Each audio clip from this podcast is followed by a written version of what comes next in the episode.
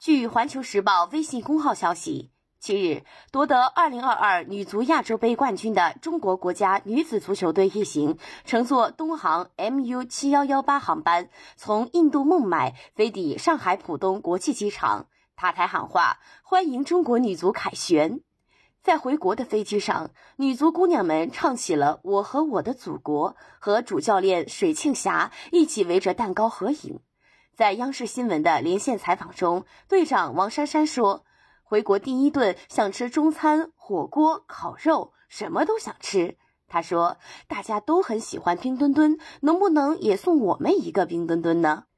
感谢收听羊城晚报广东头条，我是主播姜丽。